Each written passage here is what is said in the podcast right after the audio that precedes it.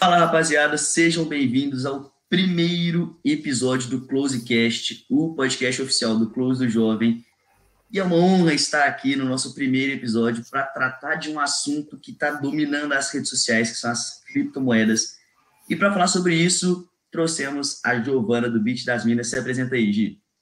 Pô, Bruno, primeiro eu queria agradecer aí pelo convite, né? Primeiro, que honra estar junto com você. É, meu canal lá é voltado exatamente para falar sobre criptomoedas. Eu tento trazer uma pegada mais pé no chão, assim mesmo, né? Não como trade, mas como investimento dentro das criptomoedas. Já que é muito hype, né? O, a cripto hoje você fala, o pessoal acha que vai enriquecer, vai ficar milionário da noite para o dia. Eu tenho que trazer essa pegada mais pé no chão lá dentro. E quando que você começou com as criptos? Quando começou seu interesse? Quando que você criou a página? Como é que foi sua entrada nesse mundo? Boa. É uma história um pouco longa, mas eu acho que é legal de falar, porque eu entrei é, totalmente por uma, uma questão social, assim, sabe? Diferente um pouco aí do outro pessoal, né? Eu comecei a estudar mercado financeiro desde os meus 15 anos, né? Aí também um pouco mais jovem. E aí eu, meu, é, curtia muito muito ler o livro do Eduardo Moreira, não sei se você conhece ele. Ele é um economista, ele é super renomado, ele ganhou um prêmio da Rainha Elizabeth também, só que não sobre economia, né, sobre um outro assunto, que é que ele faz também com, com domar cavalos. E aí ele, ele foi quem fundou a corretora Genial hoje, né? Só que antes era Geração Futuro. E aí eu mandei uma mensagem para ele no Facebook, assim, falando que eu curti o livro dele e tudo. E aí ele me convidou para conhecer a corretora, né? Eu tinha 15 anos, aí eu fui para São Paulo, assim. É, sou de Minas, né? De Camanducaia, então fui para São Paulo, não conhecia nada, assim. Acabei, ele, acabei entendendo de uma corretora, achei uma loucura, assim, realmente. Aquele telão, assim, parecia Wall Street, sabe? Aí, meu, nossa, apaixonei, assim, ele sempre prezando, pô, você é super nova, né? Foi eu e um amigo meu também, de 15 anos lá na época. Aí ele falou: Meu, vocês são super novos, vocês começaram a investir agora, né? Quando vocês estiverem aí daqui 10 anos, 20 anos, vocês vão estar super bem. Ele super prezou nisso. E acabou que eu voltei para casa e falei: Não, vou começar a estudar, né? Vou entender o que é isso, o que é os investimentos, o que é bolsa de valores. E aí acabou que eu parei num, num fórum que, eu, que o pessoal estava discutindo sobre criptomoedas, sobre Bitcoin. Isso, meu, Bitcoin valia 300 reais na época. Nossa. Aí foi quando eu ouvi a primeira vez, assim, né? Mas eu, tipo, aquela coisa de todo mundo que já tá dentro do mercado do cripto, né? Ouviu uma vez, mas não comprou, e aí foi uhum. comprar uhum. só daqui uns anos. E foi isso que aconteceu comigo. Eu vi lá por 300 reais, falei, putz, legal, acho que realmente, sei lá, dinheiro vai se tornar ser digital, né? Não tem como negar também.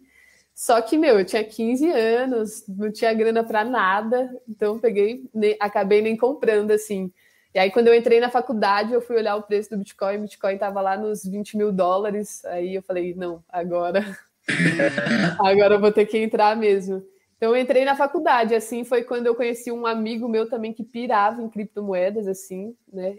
É, foi um do, dessa galera que exatamente ficou milionário, assim, com cripto, essas histórias malucas. E aí eu pude acompanhar tudo, assim, com ele.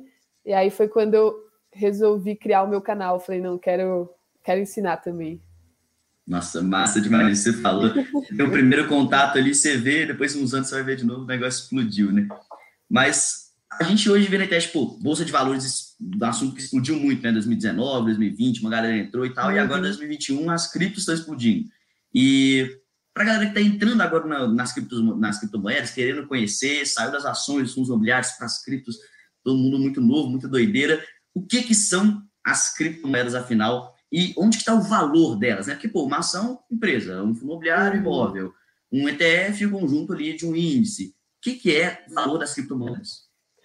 Bom, eu acho que, né, esse papo até queria ouvir um pouco mais da visão de, de você também, assim, mas eu acho que a, as criptos, elas são muito novas, né, o Bitcoin aí, que é o mais velho das criptomoedas, foi a primeira criptomoeda, tem 12 anos, ainda não passou por aquela questão que a gente fala muito, que é se provar no tempo, né, mas não dá para negar a existência das criptomoedas hoje. Hoje nem é futuro mais, já é presente, né?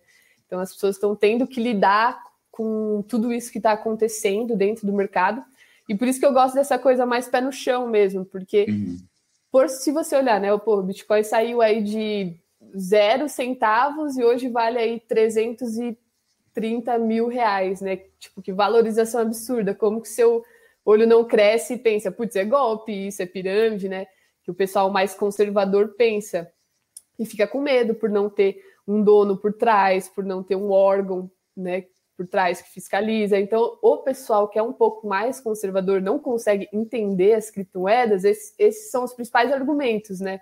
Putz, eu não vou colocar meu dinheiro que eu trabalhei aí a vida toda num lugar que não tem segurança nenhuma, né? Tipo assim, não tem, por exemplo, exatamente, eu não sei quem criou o Bitcoin. Como que eu vou investir uhum. em algo, né, dessa maneira?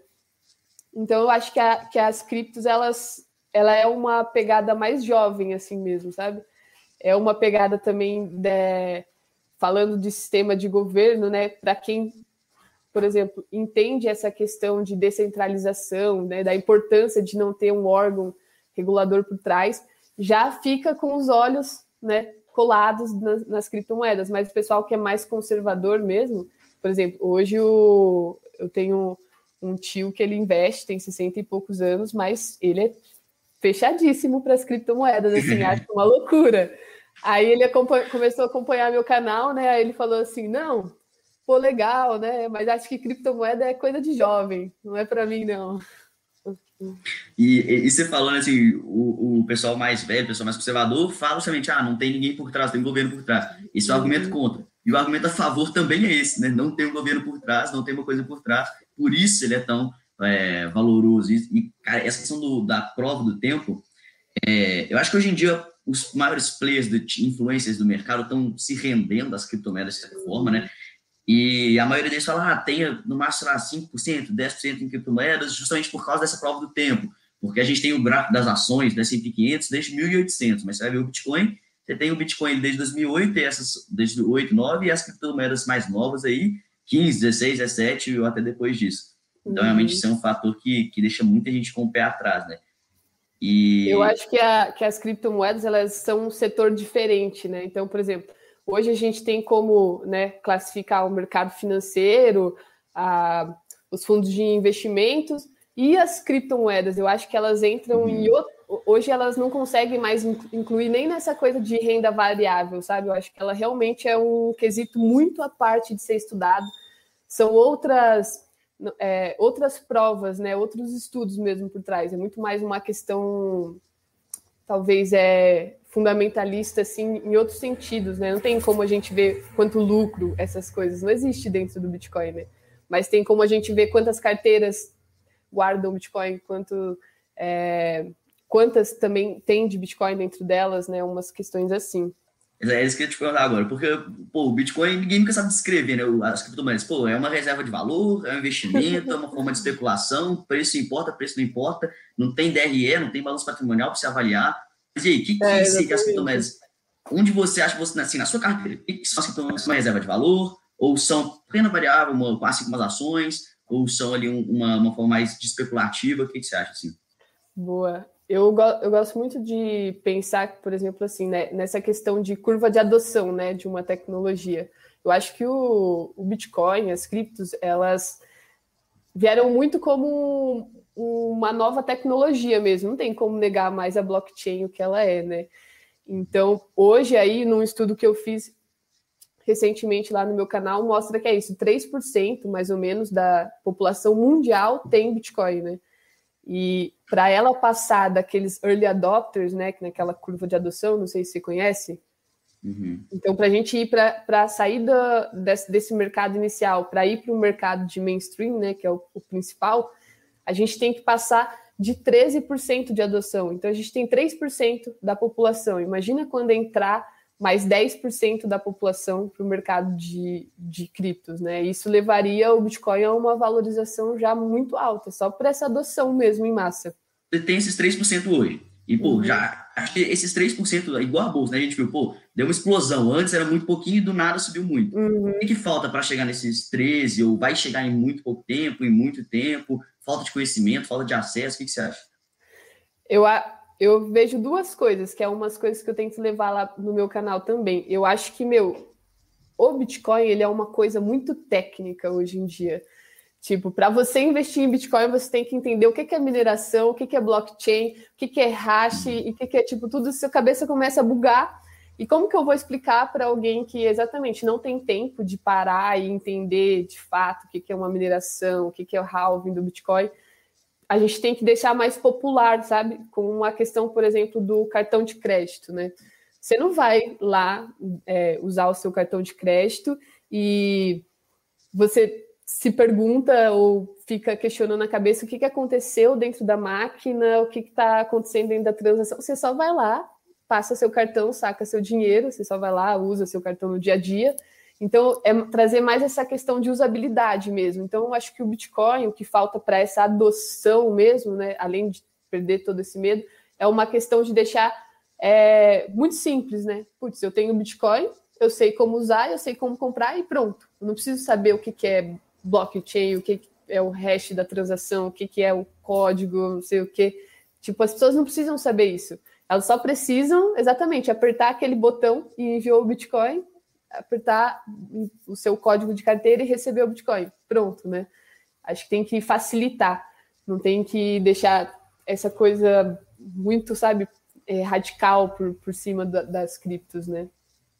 Então, é isso que eu falo, faz total sentido até com a sua proposta, né, no seu perfil e tudo mais, porque se a gente for pensar, você tem que implementar isso mais na cultura do, do, brasileiro, do povo, assim como um todo.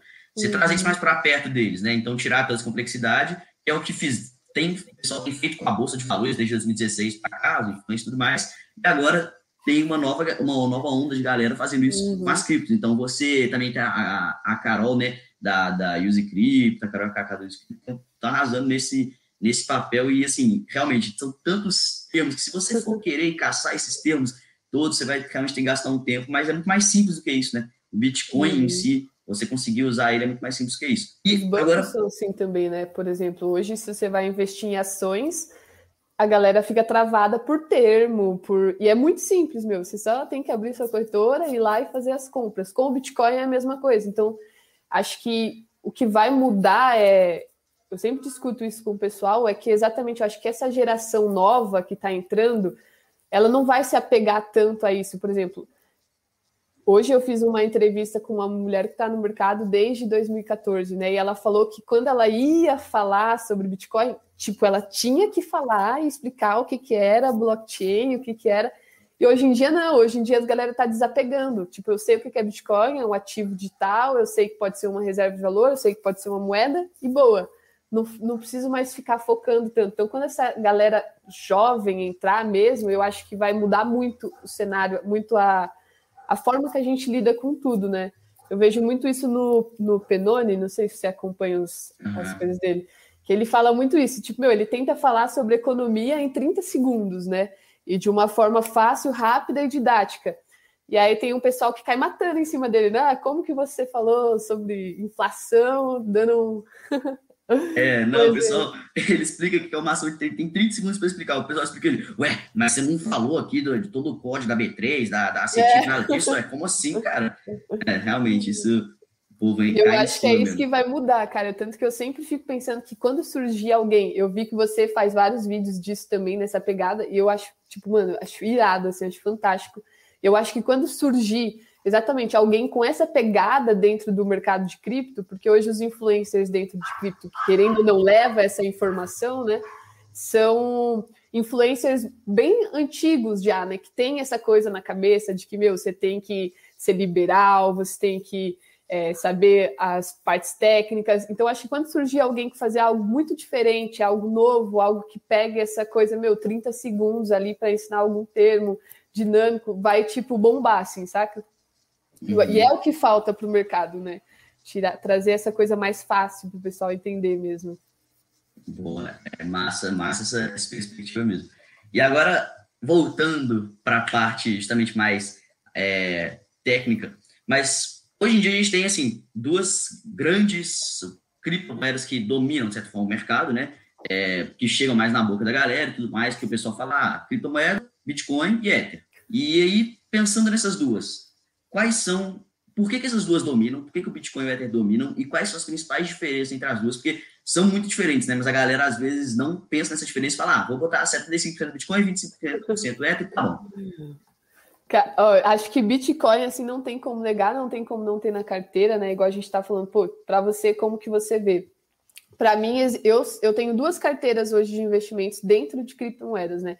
Eu tenho uma que é hold 100% em Bitcoin, não mexo, só compro todo mês um pouco, né? Faço aquele dollar cost averaging, que é compras uhum. mensais, né? Então, realmente assim, não mexo, não olho, não fico vendo oscilação, só compro e vou acumulando. Maximalista assim nessa questão do Bitcoin, né, de hold. E eu tenho uma outra carteira que é para especulação. Então, eu pego projetos aí que eu acho que, pô, acho que o futuro dele é legal, alguma coisa assim, e vou agregando a 5, 10, 20% do, da minha carteira de especulação, né? São duas coisas muito diferentes. Então, acho que Bitcoin não tem como você negar, não tem como você não ter na carteira, assim, por mais que as pessoas pensem, putz, Bitcoin está muito caro, vou comprar essa outra moeda que está mais barata, né? Que é o que muita gente pensa, assim. Mas mesmo que ele esteja caro, se você ir fazendo esse preço médio, meu, uma hora você você está super bem colocado, não precisa mais se preocupar com oscilação nenhuma, né? Que é, e essa tranquilidade também, né? Não tem que ficar olhando para a corretora todo dia, essas coisas. E aí o Bitcoin e Ethereum, né? Para mim é, são duas coisas totalmente diferentes, duas propostas totalmente diferentes. O Bitcoin você pode ver tanto como moeda ou como reserva de valor mesmo tanto pela questão que está acontecendo na economia, que, meu, a gente está vendo na prática agora, né? Te... saiu dos livros e está acontecendo mesmo, tudo que a gente viu sobre impressão de dinheiro, desvalorização do poder de compra. Então, o Bitcoin nada mais é do que uma proteção para isso, né? É, então, eu gosto muito dele como reserva de valor, o Bitcoin mesmo, o ouro digital aí, né, que a gente tanto fala. E a Ethereum, meu, usabilidade da Ethereum é fantástica, né? Eles criaram uma blockchain exatamente para servir como base para a criação de outros contratos, outras moedas, e é isso que vai revolucionar, né, quando a gente fala sobre a blockchain no dia a dia. Acho que é isso que vai, nossa, mudar todo o cenário de, de tecnologia, né? Eu não sei se você conhece a Tatiana Revoredo. Cara, ela é muito foda em blockchain, assim, ela é referência em blockchain hoje né? Ela é programadora aí, é consultora também, dá aula sobre blockchain. E ela falou, falou exatamente para mim isso. Ela falou: Meu, lá fora, é que aqui no Brasil a gente não vê muito isso, mas lá fora as empresas estão investindo muita, muita grana em inovação com blockchain. Tipo, muita grana mesmo, assim. Uber, é, Spotify, todas estão investindo muito, muito forte em blockchain. E aqui no Brasil, eles ainda não estão pensando em blockchain, porque eles têm outras coisas para resolver, né? Então a gente ainda está um pouco para trás. Mas lá fora, eles estão gastando milhões, assim, milhões mesmo de dólares só para estudar é, PhD em blockchain. Tipo, é dois. Então, tipo, não tem como negar essa tecnologia. Ela até cita, né, numa entrevista que eu fiz com ela, ela disse assim: meu, se você não acredita em Bitcoin, beleza, mas não tem como você negar a blockchain mais. Uhum. É, isso é isso que eu ia falar, porque aqui no Brasil é uma coisa meio distante para a gente, até de, de, pensar assim, né? É, uhum. tanto de aplicabilidade quanto de empresas aceitando, mas é cada vez mais uma realidade, né? Outro dia eu vi é, um perfil de, que fala sobre criptomoedas também postou assim, uma série de uns 10 prints de estabelecimentos comuns, salão de beleza e tudo mais, falando, ah, aceitamos criptomoedas, aceitamos Bitcoin, não sei o quê. E acho que uhum. é, é um passo a passo que aqui no Brasil acho que vai ser mais lento, mas ele vai acontecendo e, e é muito doido ver essa transformação que a gente está passando por isso. Acho que no futuro, né, a galera vai, vai já tá usando o blockchain, criptomoedas mais fácil, a gente está passando por essa transformação que, sei lá, meus pais viram a internet, meus avós viram, meus bisavós viram com os, os automóveis e tudo mais, a gente pode estar tá vendo essa nova com as criptomoedas. Mas o Bitcoin em si, ele tem esse fator muito importante, que você pode ser anti-inflacionário, né? Todo mundo conhece, né? Essa parte que o Bitcoin vai chegar no máximo ali de 21 milhões de unidades, depois vai parar a produção de Bitcoin, é, e aí isso torna realmente o ouro digital, porque ele é escasso, assim como o ouro é ofertado no planeta. Mas o, a rede Ethereum, ela concentra, é uma rede Ethereum, né? Então ela concentra uhum. várias moedas diferentes, é, que qualquer um pode lá criar uma criptomoeda, mais ou menos um projeto dentro da rede Ethereum, e, e, a principal moeda ali é o Ether, né? O ETH, né? Que é o, a galera compra muito, mas E o ETH, como é que ele funciona, assim? Ele tem essa parte é, antiflacionária também, ou ele é mais tipo, só uma moeda inicial da rede Ethereum? Como é que é? Ele é um token, né? Um, um, token de negociação. E muita gente pesa exatamente nisso, né? Tá uma briga, digamos assim, né? Porque a Ethereum aí é a segunda colocação de mercado de capitalização, né? Eu até é, não sei se você conhece a Mercúrios, né? De cripto, que é uma casa de research sobre criptomoedas também. E aí eles fizeram uma pergunta, né? Falaram, meu, vocês acreditam que o Bitcoin um dia, né, a Ethereum pode passar o mercado de capitalização do Bitcoin? E eles falaram abertamente que eles acreditam sim, que não que um Ether vai valer mais que um Bitcoin, porque até a impressão da Ethereum é ilimitada, né? Não sabe quanto que eles podem imprimir, que muda totalmente o que a gente vê no Bitcoin, por isso que o Bitcoin se torna tão valioso, né? Porque você tem uma quantidade limitada e cada vez vai ficando mais difícil de ter em circulação, que é outro, né, outra coisa que faz o Bitcoin se valorizar muito.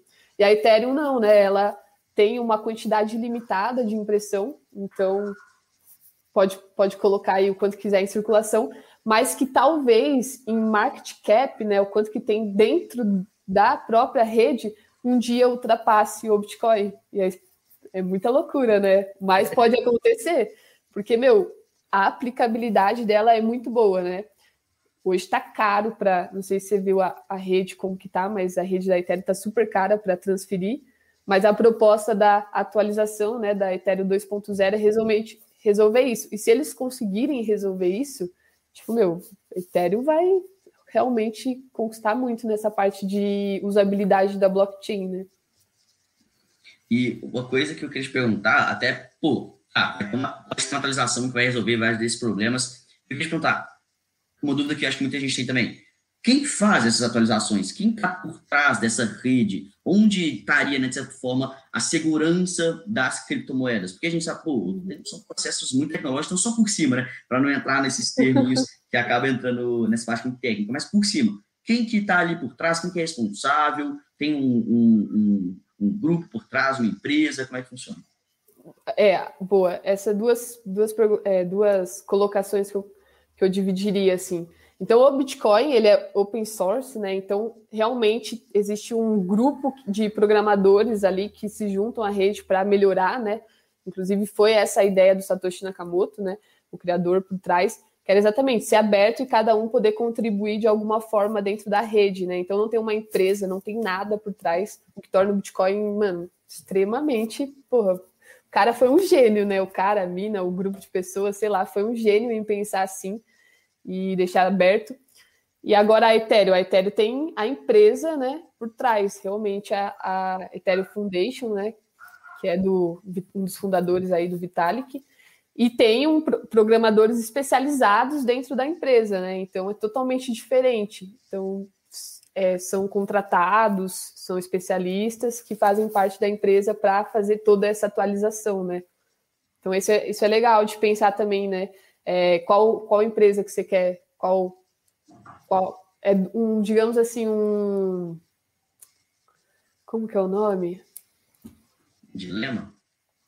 É tipo um dilema, mas, por exemplo, para você avaliar uma empresa hoje, você vai buscar o quanto de lucro, essas coisas. Para as uhum. criptos, talvez você pensar, por exemplo, é, tem uma empresa, né? Quanto que ela está centralizada, né? Tudo nisso. Então, o Bitcoin é isso, não tem como, é totalmente descentralizado mesmo. E as outras empresas têm isso por trás. A tese do Bitcoin, grande parte dela vem justamente dessa descentralização. O pessoal fala muito tal. E aí você acha que, por exemplo, é, um fator negativo, assim, de certa forma, para Ethereum seria, para a rede Ethereum seria essa centralização, uma coisa que o pessoal com o pé atrás, o que segura um pouco o preço do Ethereum, uma explosão assim, de preço do Ethereum? Ah, com certeza, né? Acho que sim. Acho que os dois, duas coisas. Para a galera que gosta da questão mais centralizada, vai para Ethereum, mas eu acho que é uma coisa que muita gente realmente deixa de investir, assim. Porque no fim você está dando poder para uma empresa, né? E a ideia do Satoshi Nakamoto era realmente fazer uma coisa mais de finanças descentralizadas, né? E que no fim a Ethereum possibilita, né? Possibilita você criar aplicativos, é, corretoras descentralizadas, mas que a empresa por trás é centralizada. mas os aplicativos que são permitidos são descentralizados. E aí começa a bugar a cabeça de todo mundo, né? Fala, como assim? É, a rede controlada por uma empresa, mas dentro dessa rede, você tá ali fazer o que você quiser, basicamente assim? Uhum. É. Tem, eu não sei se você já estudou um pouco sobre finanças descentralizadas. Ah, só, só por cima, só de nome, assim, mais. Então, tá, tá a Binance, né, que é hoje uma das maiores corretoras do mundo, ela tem uma corretora descentralizada, né, que é a PancakeSwap. E aí, uma entrevista, né, o CZ, que é o fundador da Binance, ele conta que ele acredita que num futuro é, não, não irá existir mais corretoras, corretoras é, centralizadas, porque, por exemplo, se eu quiser comprar Bitcoin hoje, eu vou, abro minha conta, conta lá na Binance, e a Binance nada mais é do que um intermediário né, para realizar essa minha compra e venda da minha moeda. A corretora descentralizada, através de um pro protocolo, né, tanto dentro da rede Ethereum ou da rede da, da Binance, você já fa ele faz automaticamente para você essa troca com alguém, né? Ele faz como se fosse um mercado P2P, mas dentro de uma plataforma. Então ele acredita que exatamente por o Bitcoin, por as criptomoedas serem uma questão muito mais descentralizada, ele acredita que as finanças também vão, vão se, tor se tornar descentralizadas. Então não tem motivos para você comprar numa corretora, né? Se você pode utilizar essa descentralizada já fazer diretamente com alguém. Uma... Isso é realmente uma coisa. Depois a gente está acostumado a falar de bolsa e tal, que você, pô, não tem, não tem nem isso em cabeça, né? E aí, como é que fica pensando aqui agora, como é que fica a Coinbase, né? Que a gente acabou de ver, por exemplo, a, uhum. o IPO gigantesco deles, valendo mais que a Petrobras e tal. E como é que fica a Coinbase nisso? Eles têm projeto em relação a isso? Ou eles, do que eu sei, eles seriam mais uma corretora estilo Binance, né? Uhum. É, é o, a Coinbase também é uma das gigantes aí, né? Tanto que foi uma um grande uma grande influência assim para o mercado de cripto, né? A, IPO da Coinbase, porra, foi uma visibilidade gigante aí. Uhum. E eu acho que as corretoras elas vão se atentar a realmente ter alguma. Não que elas, por exemplo, as corretoras descentralizadas vão dominar o mercado de uma vez. Isso todo é um processo, né? Isso é uma visão dele daqui muitos anos. Então, por exemplo, se você quer uma pessoa mais conservadora, quer ter a coisa mais pé no chão, talvez você opte comprar pela Coinbase e não por uma corretora descentralizada. Mas agora, pô, eu sou totalmente dessa questão das finanças descentralizadas, por que, que eu tenho que ir lá colocar o meu dado dentro de uma corretora, né? Ter minha, todos os meus dados, todas as minhas, minhas transferências, tudo. Se eu posso só optar por fazer a troca dentro da minha própria carteira por outra cripto ou por outra moeda, né? Tanto faz stablecoin. E, e aí se começa essa discussão, né? Então, tipo assim, você tem lá na sua carteira um Bitcoin, você fala, putz, quero comprar Ethereum agora, mas não quero ter que tirar da minha carteira e mandar para a corretora e a corretora uhum. né, ter que me cadastrar, ter que fazer tudo isso. Você vai lá só na sua corretora descentralizada, se conecta com a carteira, faz a troca e boa, rapidinho. Não tem dado, não tem nada. Ah, mas, tipo, você pensa nessa transformação, é, é interessante pensar se até onde isso é, por exemplo, uma coisa muito, talvez, utópica pensar todo mundo utilizando uma tecnologia dessa, ou será que é realmente aplicável? O que, que você acha, assim? É, tem realmente, é possível, pô, todo mundo está usando uma dessas, e, sabe, em vez de estar tá usando o real, eu vou estar tá usando ali criptomoedas, utilizando é, corretoras descentralizadas e tudo mais. Ah, é meio uma utopia, né? Não tem como, como negar, mas eu acho que é isso. Eu, as pessoas estão muito abertas, não dá mais para negar a, a existência das criptomoedas. Os países já estão se adaptando a criar sua própria criptomoeda, né? Igual a China criou agora. E, e eu acho que a questão é vai ter vai ter negociação para todo mundo. Então vai ter para quem optar bolsa de valores, para quem optar criptomoedas, para quem vai ser meio que é isso. Cada um encaixa em uma tribo, um grupo, faz parte ou tem essa questão de diversificar também, né? É, mas eu acho que é, é uma utopia válida, assim, de se pensar, né? tudo foi toda tecnologia já foi uma utopia, né? Toda uhum. a internet, pô, é que pensar que a internet lá do jeito que tá, as grandes empresas de hoje e tal, tudo já foi uma utopia. Mas acho legal o que você falou, porque muita gente fala, ah, cripto vai dominar o mundo, vai ser só cripto. Pô, não, né? Vai ter que continuar tendo bolsa, continuar tendo ações, continuar tendo fundos imobiliários, continuar tendo ETFs, opções, uhum. imóveis, tudo. E aí as criptos também são uma coisa a mais. E as criptos, dentro das criptos, pode comprar por coisas centralizadas, descentralizadas, é, é legal essa visão de que não é que uma coisa só, não é winner takes it all né, nos investimentos. Você pode investir em tudo, diversificar ainda mais o patrimônio. Isso que eu, eu ia te perguntar também, né? Eu, eu falei, putz, vou ter a live com o Bruno lá. Queria te perguntar qual que é a sua visão, assim, que você acha que talvez aí num cenário de 20 a, sei lá, 15 anos, o que, que seria as criptomoedas, assim? Boa. Bom, eu, como um mero iniciante dentro desse mundo, é, hoje eu tenho essa visão de que eu vejo o Bitcoin, claro, como a principal, e acho difícil tirar nesse posto dele, principalmente como reserva de, de valor.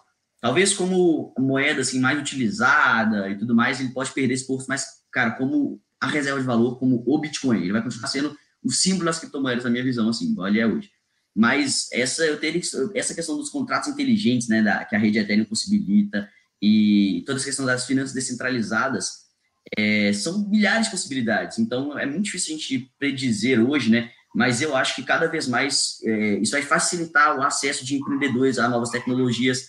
Hoje, talvez seja caro ainda, mas igual você falou, vão vir novas mudanças, atualizações que vão justamente pô, dar um acesso mais barato, mais fácil, é, menos burocrático para milhares de outras tecnologias. Vai aumentar a globalização em um nível, acho que nunca antes visto, assim, uma questão de, assim, de nível internet de aumento de globalização eu acho que, sim, tem um caminho muito legal a ser trilhado, mas que é um caminho que ainda tem muito a, a mudar, é um caminho que ainda tem muitos obstáculos, né? Então, pô, essa questão aí do, das, das, atualizações, que isso eu acho que é mais uma questão de tempo mesmo, mas essa questão de trazer para a cultura da galera, tem que ver, pô, tem governo que tá tendo uma treta aí proibindo, né, na China, Turquia, teve país da África, até a China teve problemas assim e tal, e aí, vamos ver, mas eu sinceramente vejo que tem sim um futuro, mas eu acho que eu não vou ver em vida, e eu não sei se isso vai acontecer, deixar de usar as moedas fiduciárias, né? O real, o dólar, tudo mais. Eu acho que eu não vou ver isso nos meus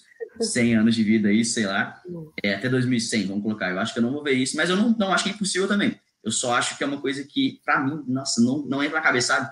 Não, não consigo imaginar isso, talvez por isso eu acho que não seja possível tão rápido, mas que é uma possibilidade, é. E eu acho que por isso eu estou exposto a isso.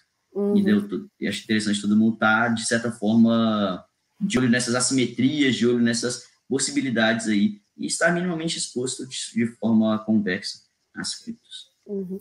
Você acredita que o, o real, né, talvez num cenário aí mais longo, vai existir ainda? Ou vai, vamos ter uma troca de moeda? Ah, isso, no Brasil, até, até o passado é incerto no Brasil, né? Então, eu ah, eu tento ser muito otimista e acreditar no real que a gente vai conseguir manter e tudo mais, mas, cara, infelizmente, a gente, se a gente for trabalhar é, com, com premissas futuras com base em dados passados, a gente vai ter que falar que vai ter outras moedas aí nos próximos 100 anos. Hum. Mas vamos ver, né? Eu sou otimista. Bora real.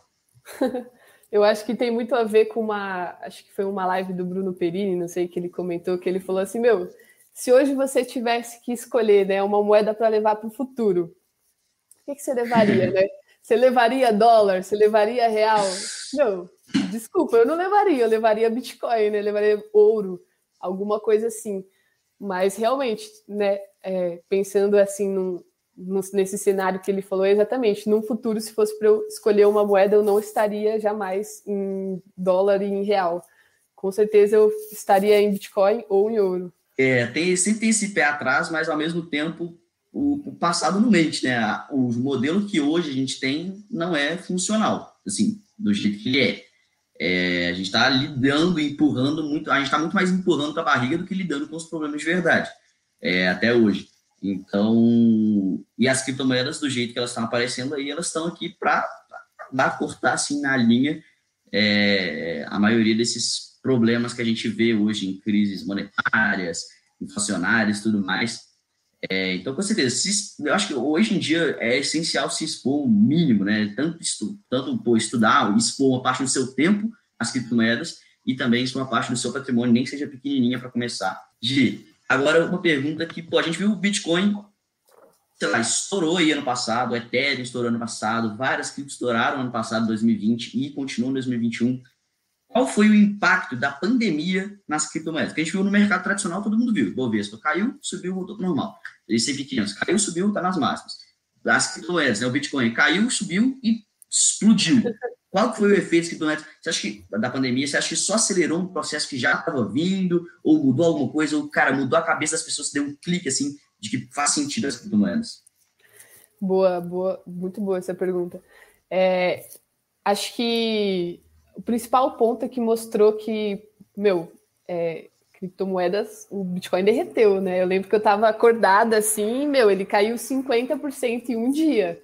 Então foi assustador, assim, né? Eu nunca tinha pegado uma queda tão grande assim de 50% em um dia. A gente já, meu, quem está no mercado de criptomoedas está acostumado com queda de 20, 30% em um dia. É super natural, leva sorrindo, assim. Mas nesse dia, assim, foi um dia que doeu, assim, essa é a palavra. Nossa, realmente, mano, Bitcoin a 8 mil dólares caiu lá para 3.800 dólares e muita gente entrou em pânico, né? Falou, agora morreu, realmente, não tem, né? É, ficou com medo do que podia acontecer, o mundo todo ficou, né? As bolsas foi um reflexo disso também. É, quando as pessoas ouviram falar de um vírus, ninguém nunca tinha vivido uma pandemia, achou que ia precisar de dinheiro. Você via mercado né, lotado, os carrinhos, todo mundo competindo ali, brigando, achando que ia acabar alimentos. E no fim passou tudo isso, mostrou que é, dava para lidar, que não era todo aquele caos. Então muita gente acabou saindo no prejuízo dos investimentos também, com medo de usar o dinheiro. Com o Bitcoin foi a mesma coisa. Só que ao mesmo tempo a gente viu os nossos, nossos governos não conseguindo lidar com tudo isso, né? Todos os governos, Estados Unidos aí que é uma potência também não soube lidar, foi a maior impressão de dinheiro, né, deles aí durante todos os anos. Foi uma impressão absurda. Todos os países seguiram essa mesma pegada, o real seguiu, o real desvalorizou 30% aí só no ano passado. Então, acho que foi a prova do Bitcoin, assim, né? É, provou porque que realmente você tem que estar exposto talvez a um ativo mais forte, né? A uma talvez reserva de valor, por mais que seja o ouro ou o ouro digital de fato. Então essa toda essa pandemia eu acho que foi ela ajudou a gente a mudar o nosso estilo de vida não só com o dinheiro, mas com a nossa relação no digital mesmo, né? Então hoje tem várias empresas aí que depois que entrou essa coisa do digital, nem faz sentido mais ter escritório físico, né? Se adaptou 100%. Então, acho que mudou a nossa. A pandemia mudou muita coisa e o dinheiro não foi diferente. O Bitcoin acabou sendo provado aí, né, contra esse sistema dos outros governos mesmo. Então, acho que acelerou o processo, assim. Uma coisa que faltava na história do Bitcoin era uma crise, né? Porque o Bitcoin surgiu em 2009, pô, mas ninguém, né, usava, conhecia na época e tal. Vamos colocar assim, 2012 a galera começou a dar ao mínimo olhar para o Bitcoin. Não tinha passado por nenhuma crise, nenhum processo como esse, né? uhum. né? E um dos, um das, é, dos fatores desse teste no tempo é você sobreviver a uma crise, ver como é que ele vai reagir a uma crise. Até você olhar correlações, todos esses dados que o pessoal gosta aí no mercado financeiro. E, e aí foi justamente esse momento que ele passou por uma crise, e aí o pessoal, pô, olha como é que ele reage a uma crise. Realmente uhum. pode ser que essa tese do Bitcoin que o pessoal tanto falava ela realmente se provou fazer sentido no momento onde ela precisava se provar. Uhum. Então, eu acho que também foi um momento de, de além do pessoal, né, tá agora, pô, entrando varejo, né, entrando forte no Bitcoin, foi um momento de virada, assim, para o Bitcoin na cabeça de quem muitas vezes duvidava da, da tese e tudo mais. E agora eu queria te fazer uma pergunta seguindo essa questão. Pô, eu não vou nem perguntar se Bitcoin é burro, mas eu quero te perguntar, por exemplo, a gente viu muito varejo entrando, uma galera muito, muito, muitas pessoas físicas entrando, não só no Brasil, né, mas aqui no Brasil, pô, saiu de zero para é, uma porcentagem da galera entrando em Bitcoin e tudo mais. Mas gente muitas empresas entrando também, tanto em Bitcoin quanto em algumas outras, alguns outros contratos aí, é, empresas lá dos Estados Unidos, de tecnologia e tal. Eu queria saber, pô, o que, que essas empresas é, elas têm essa elas seguem essa mesma tese, né? A gente viu a Tesla, pô, botando um bilhão e meio, se não me engano, aí, do caixa dela em Bitcoin. Elas estão ali buscando essa mesma tese. Você acha que essa parte institucional entrando no Bitcoin também foi uma outra, um outro clique importante para o Bitcoin? Como é que você tem essa visão em relação a essas empresas? Foi.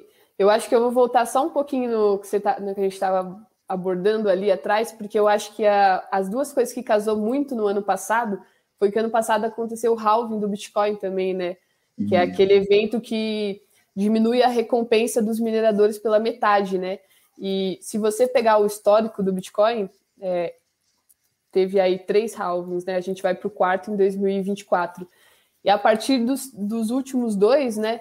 Sempre, sempre que acontece o halving, o Bitcoin tem uma explosão. No último halving a gente subiu, acho que mais de 3 mil, 4 mil por cento. Tem até um estudo que relaciona o dia com né, a subida. E então já era já era esperado essa valorização do Bitcoin depois do halving, né? E aí veio a pandemia, veio o halving, então foi duas coisas que eu acho que juntaram ali. Tanto que eu tenho uma uma coisa para comentar, né, que eu vou lançar lá dentro do meu canal, que é exatamente isso. Compre Bitcoin até 2024, né? Porque 2024 vai acontecer o próximo halving que vai diminuir mais ainda a recompensa, né? Vai passar de de 6 para 3, né? Então agora vai ficar mais difícil para os mineradores manterem as máquinas ligadas para validar as transações. Então, automaticamente, nisso, o preço do ativo já sobe, né? Então, tipo, imagina quanto que não vai ficar, talvez, num próximo halving aí de 2024, né? Então, compre todo mês Bitcoin até 2024, assim. E aí a entrada, né? E aí conflui, é isso, vira um, um jogo assim, né? Então aconteceu a pandemia, aconteceu o halving e as empresas, os institucionais, que é o que a gente chama, né? Os grandes, grandes players assim do mercado, que realmente entra com bilhões de dólares.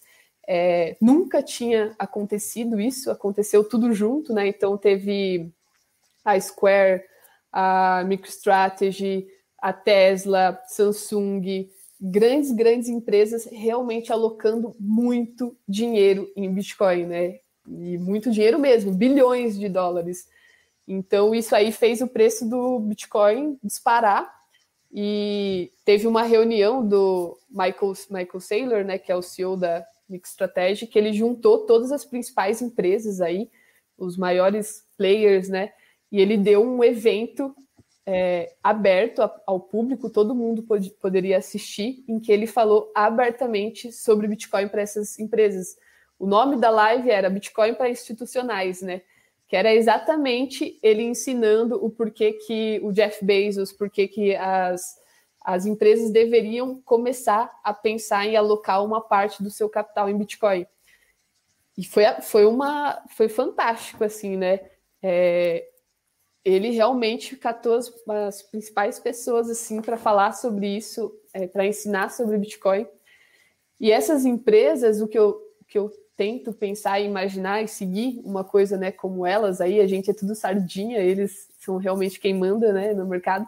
Meu, você acha que a Tesla vai vender seus bitcoins daqui um ano? Você acha que a Tesla vai vender seu bitcoin daqui cinco anos? A MicroStrategy, meu, eles vão segurar aí por 20, 30, 40, 50 anos, eles não, não pensam a curto prazo, né? Eles não pensam exatamente em comprar agora, valorizou 100%, vou realizar.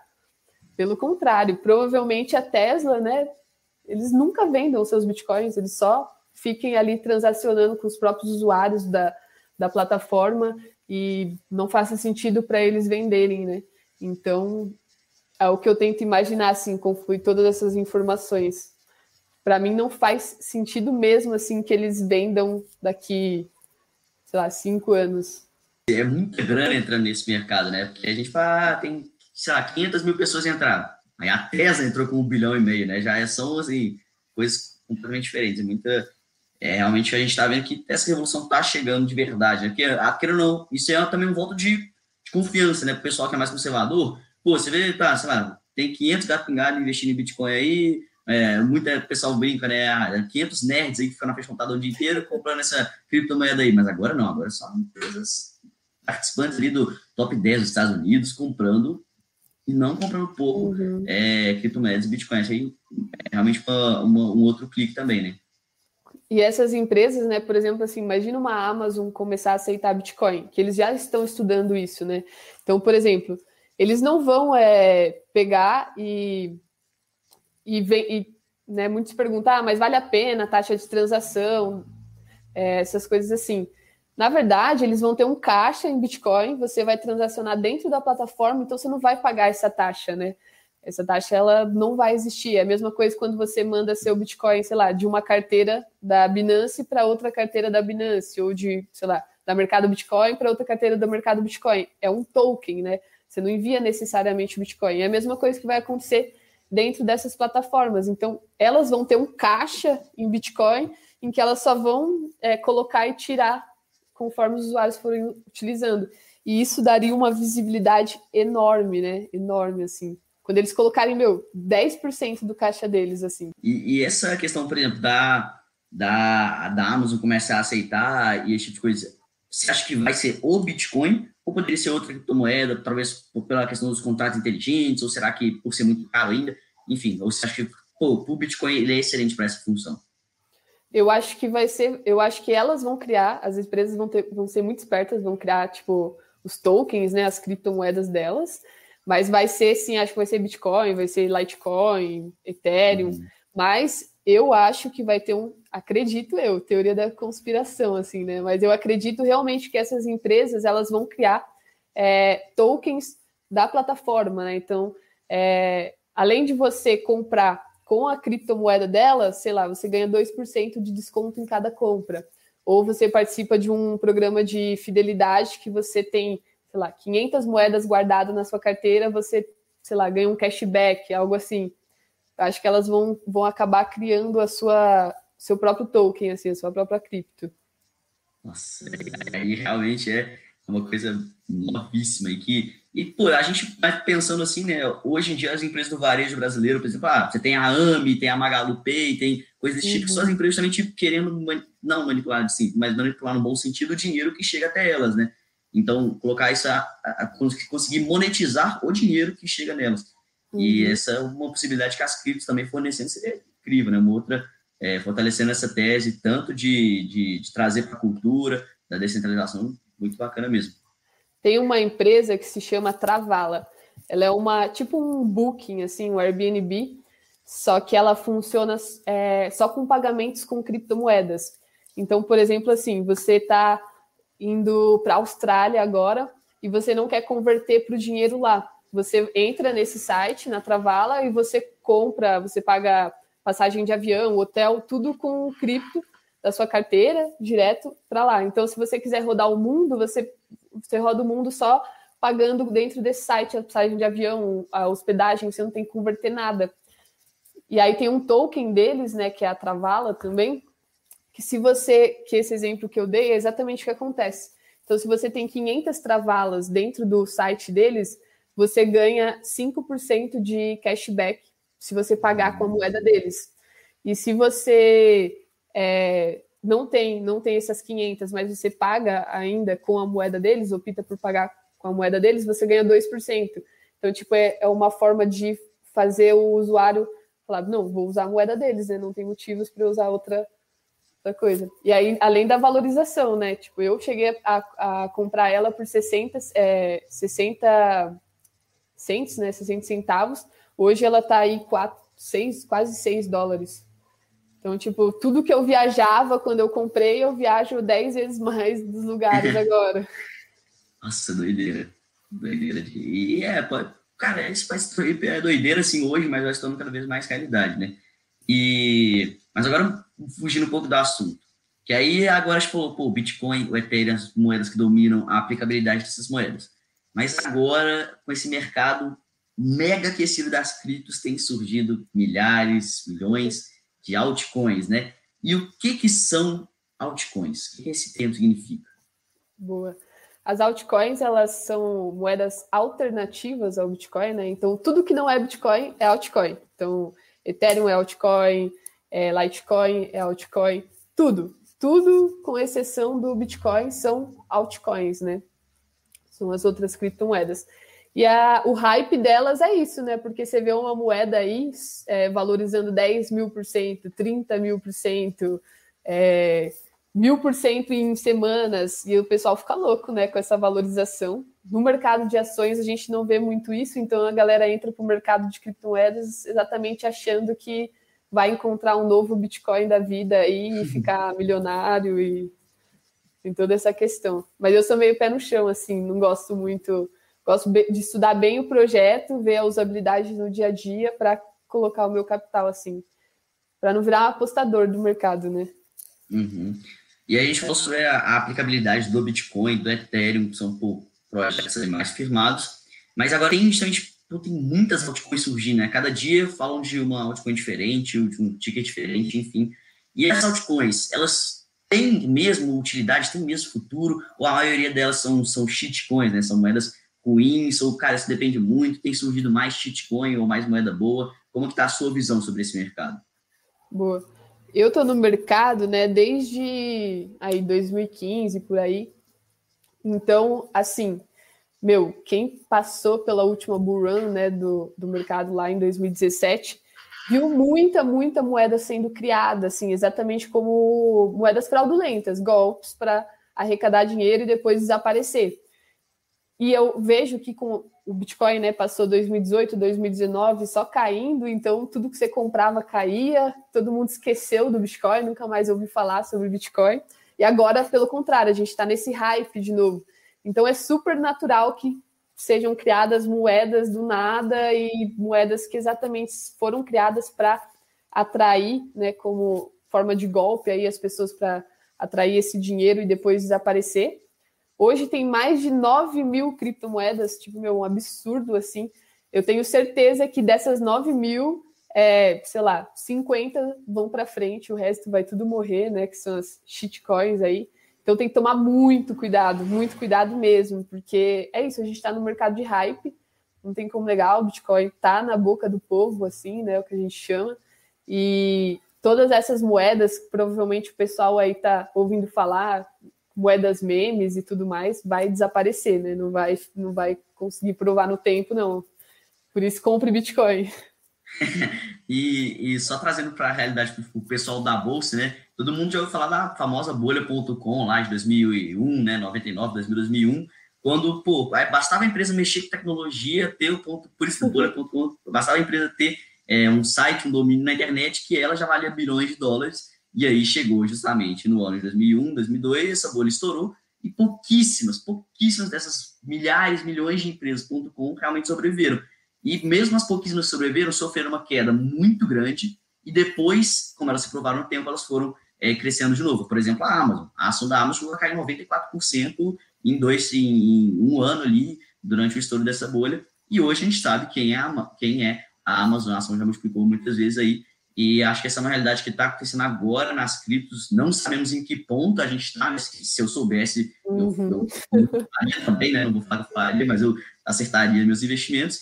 Mas a gente tem que ficar esperto por isso, né? Porque a gente está nessa parte, então surgindo as.com e tem que ficar esperto quais são realmente as.com que vão virar Amazon e quais vão ser as.com que vão virar Blockbuster e falir. Mas você falou de, de meme coin, né? Essas moedas memes, e não poderia faltar aqui nesse podcast dois, dois projetos, entre aspas, é, que chegaram, dois projetos caninos que chegaram no, na boca do povo aí, tanto o Real quanto o Dogecoin. Fala um pouquinho desses dois, dessas duas maravilhosas moedas ou tokens que chegaram aí para a gente. Cara, isso aí é shitcoin, né? Não tem como, meu. Nossa, e é muito foda, porque realmente, assim, era uma moeda meme, pegou o cãozinho, pegou a fonte lá, Comic Sans, virou uma brincadeira, só que virou uma brincadeira que hoje a Dogecoin é a sexta moeda do mercado de capitalização, tipo, sinistramente. Todo mundo resolveu comprar porque o Elon Musk resolveu brincar no Twitter, uhum. só que sem seriedade nenhuma, então é muito foda falar disso, porque as pessoas ficam irracionais assim mesmo. Né? Explodiu, pô, Dogecoin subiu 200% esses dias, em um dia, né? Então, como assim valoriza 200% em um dia? E por puro meme, por pura coisa da internet. Então, você tem que saber onde você está. Se você quer colocar seu dinheiro lá, não vejo problema nenhum, mas depois não venha também, né, chorar que colocou o dinheiro. E o real também foi a mesma coisa, né? Foi um, para mim é uma scam, uma moeda meme, que o pessoal aí colocou, meu, nossa, grupos no Telegram, assim, de pessoas que realmente vendeu um carro, colocou o dinheiro e hoje comprou uma bicicleta aí.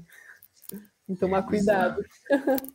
E, e, assim, a gente fala, mas é triste pensar que tem gente que realmente perdeu muita grana, né? Perde muita grana diariamente, o pessoal perde muita grana nesses projetos e tal, porque não estuda, porque entra na, na no hype ali, sem nem tomar conhecimento do projeto. Eu vi até para essa questão do Dogecoin, né?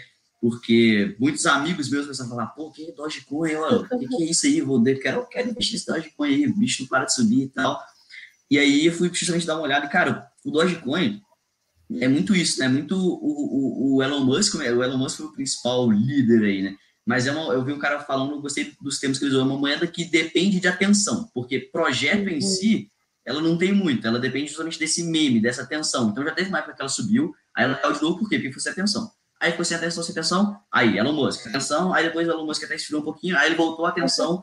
Então, assim, é, é, eu acho que tem uma correlação direta entre aquela, o Google Trend, né, quanto que pesquisam sobre ela e o preço dela. É, e para a galera ficar esperta.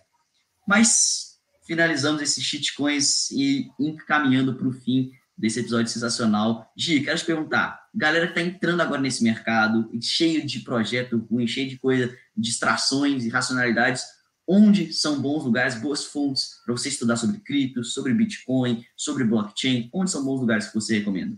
Boa. Eu vou fazer o jabar aqui do meu canal um pouco, mas é, eu gosto muito dessa pegada, isso que eu te falei, pé no chão, assim, e de mostrar que, meu, não precisa começar com muito, né?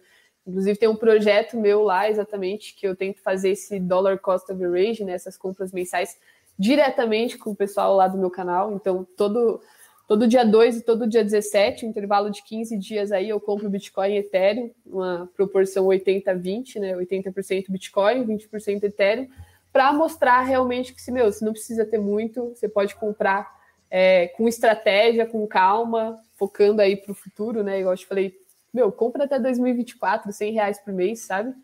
Sem pensar mesmo. E aí, as meninas, né, da Use Cripto, que são fantásticas, porra, Carol, KKK, arrasam lá.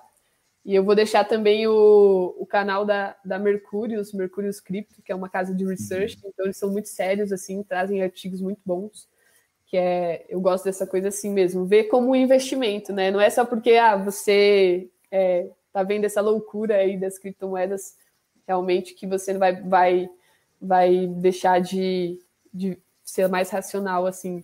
Sensacional. Eu mesmo já, eu não conhecia Mercúrios, vou dar uma olhada já. E, Gi, sem palavras para te agradecer que esse episódio me esclareceu muita coisa, colocou mais coisa na minha cabeça para girar aqui dentro. Tenho certeza que é, agregou bastante pessoal também. Então, se você quiser deixar alguma consideração final, manda bala. Acho que é isso mesmo. Queria agradecer por estar aí, né? O primeiro podcast, fiquei feliz demais. Te convidar para ir para o meu canal, para a gente fazer uma live juntos lá. E é isso, pessoal. Compra Bitcoin todo mês. Acho que essa é a melhor estratégia de longe. Não precisa focar em gráfico nem nada. E é, me segue lá, Rua Bit das Minas, que eu tô tirando todas as dúvidas de todo mundo que surge por lá. Boa. É isso, rapaziada. Todos é, as redes sociais da Agi vão estar embaixo. Vou deixar também Use Cripto e da Mercúrios aí para vocês poderem acompanhar. Muito obrigado a todo mundo que é, participou desse episódio. E é isso, só o começo do Closecast, sempre só o começo. Vamos embora.